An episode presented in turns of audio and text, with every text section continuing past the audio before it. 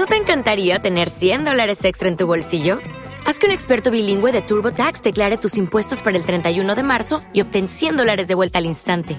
Porque no importa cuáles hayan sido tus logros del año pasado, TurboTax hace que cuenten. Obtén 100 dólares de vuelta y tus impuestos con 100% de precisión, solo con Intuit TurboTax.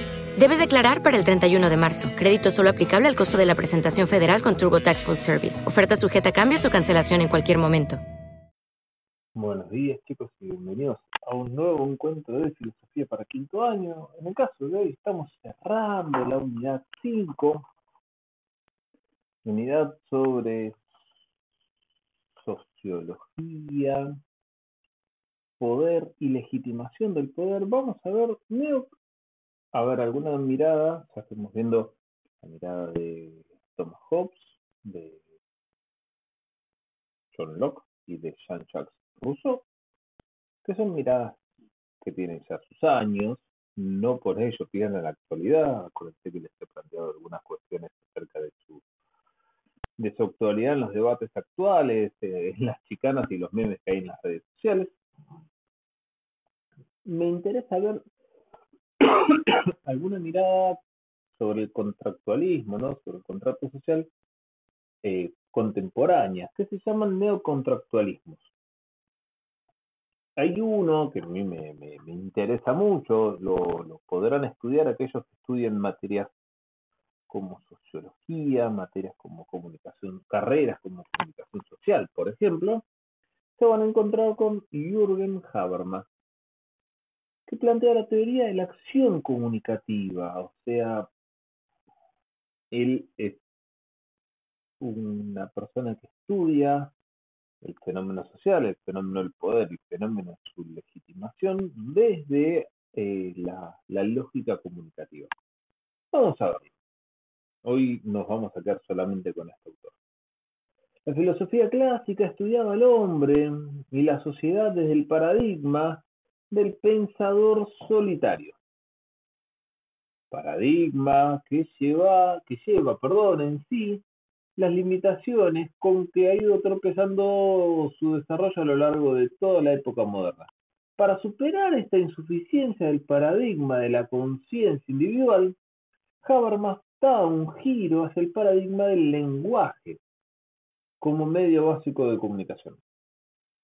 En nuestra capacidad de comunicarnos hay, considera Habermas, unas estructuras básicas, un núcleo universal de reglas fundamentales que todos dominamos y aceptamos al llegar a hablar una lengua. Aprender un lenguaje es, instalarlos, es instalarnos en una forma de vida. El hablante y el oyente aceptan como implícitas eh, en todo acto de habla una serie de pretensiones de validez. Se establece entonces una situación ideal de habla, en la que hay un consenso conseguido mediante argumentos. Esta situación ideal de comunicación está libre de influjos externos contingentes y de toda coacción.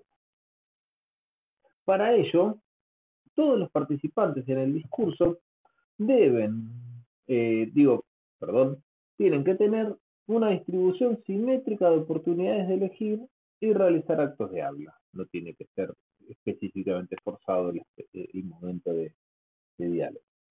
Esta anticipación de la situación ideal de habla tiene una significación en cuanto constituye la base de toda comunicación posible y envuelve a su vez la prefiguración de una forma de vida.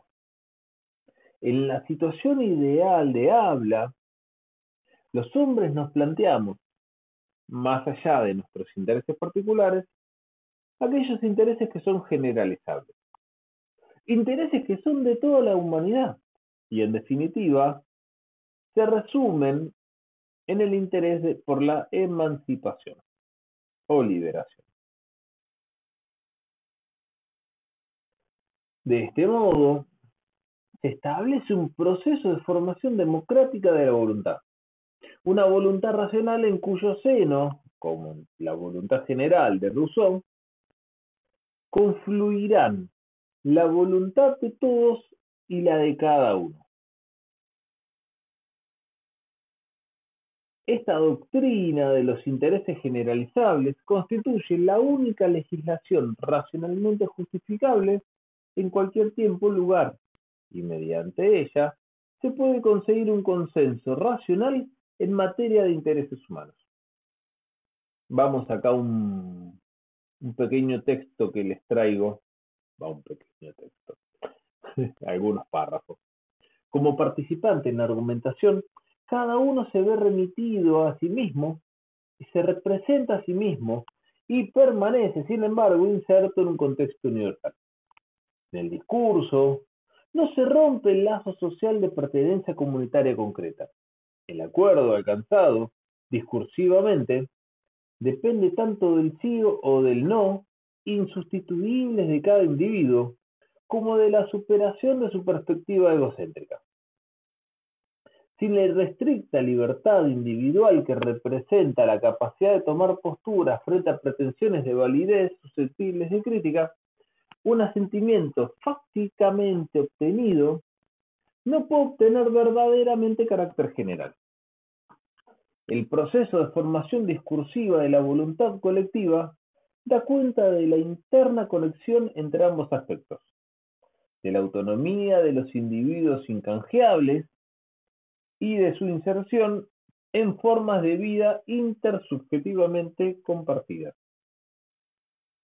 Por otra parte, la calidad de una vida en común no se mide solo por el grado de solidaridad y el nivel de bienestar, sino también por el grado en que el interés general se contemplan equilibradamente y por igual los intereses de cada individuo. Esto lo dice Jürgen Habermas, lo tomé de escritos sobre moralidad y eticidad. Bueno, muy bien, chicos, hemos terminado una nueva unidad. ¿Están contentos? Sí, se viene el trabajo práctico. ¿Están contentos? No. Bueno, chicos, la vida es así. Eh, espero hacerles consignas interesantes para ustedes.